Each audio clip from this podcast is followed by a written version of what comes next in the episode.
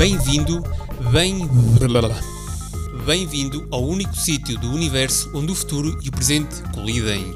Eu sou o Nuno, o teu host, e é aqui que eu e tu desafiamos as ideias sobre o futuro misturando a realidade e a ficção. Um Olá de 2092 e esta é a história de como tudo aconteceu. Por exemplo, eu uh, estive a pensar numa maneira de uh, começar a termos mais consciência. Nós não.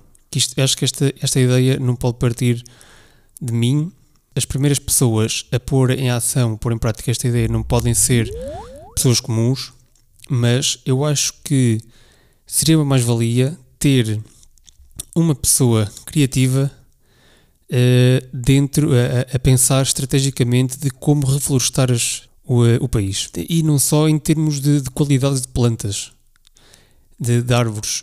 Além disso, havia de existir uma maneira de, primeiro, termos fáceis a, ser de fácil acesso a chegar a qualquer ponto da mata e ter eh, pontos de vigia eh, melhores, ou mais pontos de vigia, e não só, porque se calhar os pontos de vigia cons conseguimos já ter ehm, drones e e patrulhas. Se calhar o que é necessário é ter uh, backups no meio da floresta, com, uh, com talvez água, machados, mantimentos, uh, coisas que, se acontecer realmente um fogo intenso, consigam ajudar o combate sem terem que voltar tudo para trás ou pedir reforços. Por exemplo, se tivessem numa mata super densa. Isto é o, isto é o, isto é, o, é, o, é o que eu acho, mas acho que é um bom ponto de partida, que é porque é que nós não temos uma, uh, uma grelha, nós não fazemos uma grelha de acessos na floresta. Sim, vamos ter que cortar árvores, mas podemos replantá-las no sítio. Se tivéssemos uma, uma, uma grelha quadrada, hexagonal, o que fosse, suficientemente grande para passar o, o caminhão maior dos bombeiros, ou o caminhão maior daquela região dos bombeiros, conseguisse facilmente passar de uma ponta a outra da floresta, isto não só permitia o rápido acesso do, dos bombeiros, como o facto de ter eh, espaçamento entre as árvores, entre blocos de árvores, fazia com que o, eh, o fogo não se espalhasse tão rapidamente. Além disso, acho que se tivéssemos torres de, de vigia com a, apoio a, a, nível, a nível de combate como a nível de eh, mantimentos, acho que seria uma mais-valia. Não quer dizer que tivessem que existir torres de controle em todas as intersecções das estradas. Acho que se calhar, se existissem algumas nesta rede de, de estradas neste mapa de estradas dentro do, da floresta, imaginem que estão, os bombeiros estão 5 km dentro de uma mata, no combate. Têm que voltar para trás para vir pedir reforços, ou para comer, ou para. têm que pedir. Ah, é assim, eu estou a falar disto de fora. Eu não tenho parecer nenhum eh, do ponto de vista deles. Eu não sei como é que as coisas funcionam. Não sei se isto já está a ser feito, se não. Nem sei se isto são problemas reais. Mas o que eu acho é que se eles estão no meio do combate, e às vezes o combate de fogos dura mais do que 24 horas, se eles estão no meio do combate e têm que sair de lá por um motivo essencial, eu acho que está aqui um, um handicap, está aqui uma, uma falha da nossa parte o facto de nós termos estas torres de vigia no meio do mato era um, um upgrade gigante que eles gozavam de. Aliás, se existisse um mapeamento destes percursos, das torres de vigia, mais os mantimentos, e se eles levassem com eles estas, estes mapas, era muito mais fácil deles conseguirem gerir eh, o combate ao incêndio e, e conseguirem gerir uh, os mantimentos entre eles, quer fosse de mantimentos de combate, como água, ou areia, ou lá o que, o que é que eles usam, ou machados, ou uh, mesmo farda, fardamento, pode ser perdido, pode ser uh, estragado, terem backups disso no meio do mato. Fechados, evidentemente, porque provavelmente pode haver portinhos que consigam lá entrar, mas acho que seria uma mais-valia gigante. Acho que seria uma mais-valia gigante e isto se calhar passaria por realmente, se existirem estes problemas, pagar um mapa, perceber se queremos fazer estradas, perceber como é que as estradas vão ser feitas. Se realmente formos fazer torres de vigia, como é que as torres de vigia vão ser feitas e o que é que é necessário pôr dentro das torres de vigia para, para ajudar os bombeiros. Já pensaste que, se calhar, a nossa navegação do espaço eh, no universo fica aquém do que poderíamos fazer porque não temos recursos terrestres suficientes para isso. E quando eu digo recursos terrestres, é porque eu acho que num futuro próximo, próximo, médio, 30 anos, para aí, vamos ter esta denominação de recursos terrestres e recursos extraterrestres, ou seja, que nós vamos conseguir minar o espaço e vamos conseguir trazer recursos para cá. O espaço e o universo têm um, um canto especial aqui no meu coração e uh, eu descobri esta semana uma startup americana que quer começar e bem uma coisa brutal que são estações de serviço no espaço. Calma, não vai ter tabaco, nem batatas fritas. Opa, pelo menos eu acho que não vai ter nada disso. O que eles querem é. A startup chama-se Orbit Fab e eles desenharam um sistema que é basicamente uns reboques que guiam uh, as naves espaciais até esses, essas estações de serviço para fazer o refill do depósito. E, e, eu acho que estes, estes reboques não precisam de robótica especial nenhuma, nem nenhum aparelho de. Eles simplesmente detectam a nave espacial e aquilo guia a nave espacial até, até à boca do, do combustível. Agora, que é que eles prevêem com isto? É que as operações espaciais se tornem mais sustentáveis, mais económicas, porque até agora, apesar de termos tido um avanço gigante na, na economia do espaço, do universo, ainda está super caro, isto aqui ainda não está ao passo de todos, e vai fazer com que também aumente a vida das naves espaciais, reduzindo o lixo no espaço. Também é outro tema do caraças que podemos falar uh, num outro episódio. A empresa que está a dar o backup a esta startup tem um grupo de pessoas que estão a fazer uma tese de investigação sobre o serviço do espaço e a infraestrutura do espaço. E digo-vos, quem conseguir ter uh, esta investigação, esta tese, que me empreste, porque isto deve estar cheio de ou que uma fotocópia, ao comando por e-transfer, porque já, não já ninguém faz fotocópias, porque esta tese deve estar cheia de estratégias para as grandes empresas e para os mortais comuns como eu termos oportunidade de contribuir para este novo ecossistema. Porque aposto que vamos ter uma democratização do espaço, não muito distante, e isto aqui é uma maneira de, de pormos todos ao mesmo pé de igualdade. Pá, uma maneira semelhante como tivemos com os computadores. Ou seja, isto vai existir um boom daqui a uns tempos. Daqui a uns tempos, eh, não sei se será daqui a 5 anos, daqui a 10, daqui a 15, em que nós vamos conseguir eh, criar coisas a partir do nosso quintal. Vamos conseguir criar um produto, vamos, vamos conseguir lançá-lo para o espaço e monitorizá-lo a partir do quintal.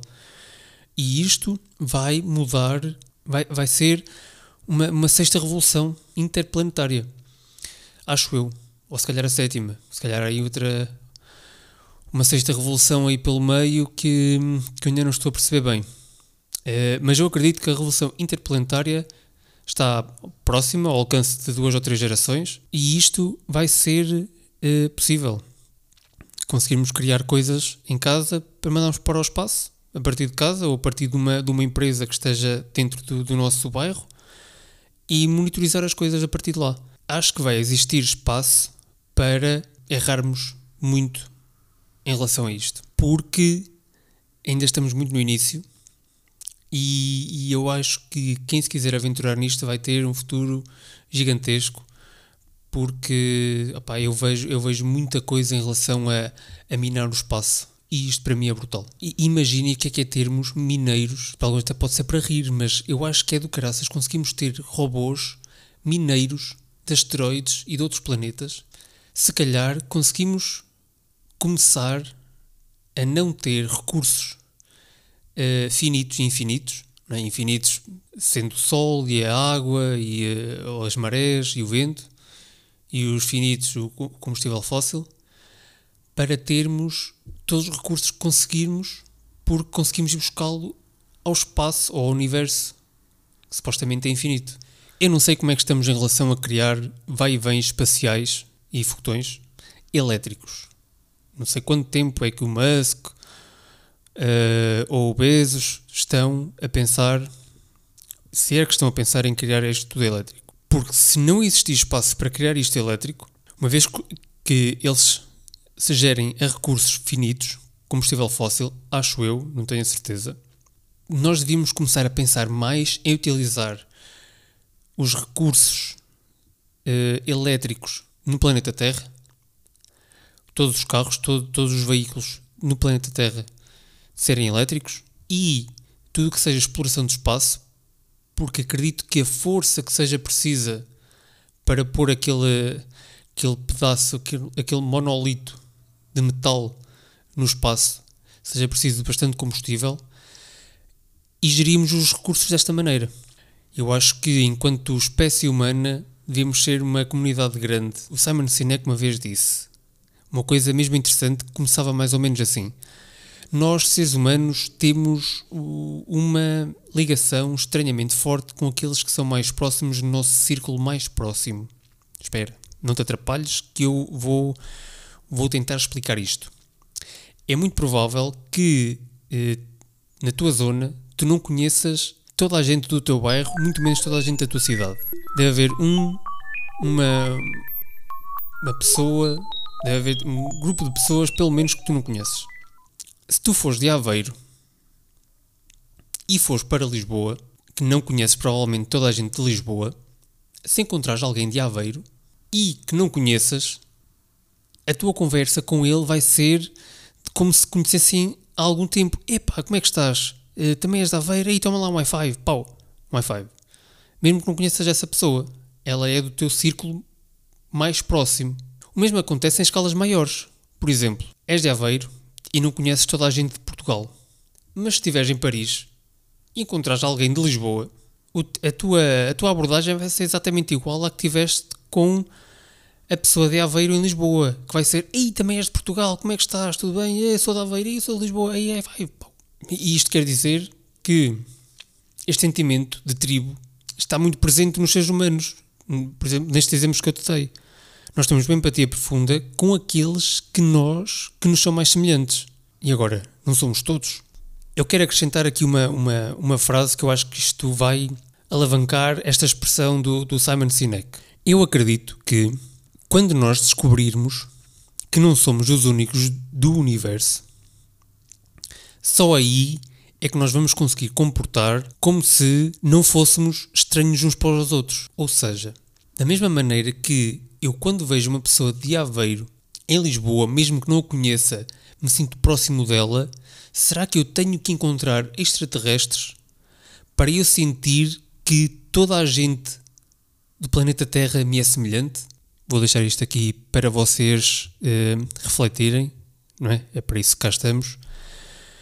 Portanto, em jeito de conclusão, eu acho que os próximos 10, 15 anos vão ser cruciais no desenvolvimento de, de, boas condições para nos posicionarmos no universo. Eu encontrei na web um projeto desenvolvido para a Google por, pelo artista David Lee chamado Blob Opera. Eh, este artista já fez várias intervenções no, para Adult Swim, foi a agência que criou Rick and Morty. Há pouco tempo até lançou um. um eh, pagou ao uh, Caternada para fazer um DJ set e agora na altura da pandemia, que também está fixe, se quiserem ouvir. Mas o que é interessante aqui é eles personificaram quatro balões de água, parecem quatro balões de água, uh, com quatro vozes diferentes de artistas de ópera nós conseguimos controlar cada um deles uh, o pitch de cada um deles para criar as nossas próprias músicas, uh, apesar deles já terem músicas uh, no, no programa que eles conseguem cantar sozinhos. O que é brutal aqui é que isto tudo foi construído a partir de machine learning.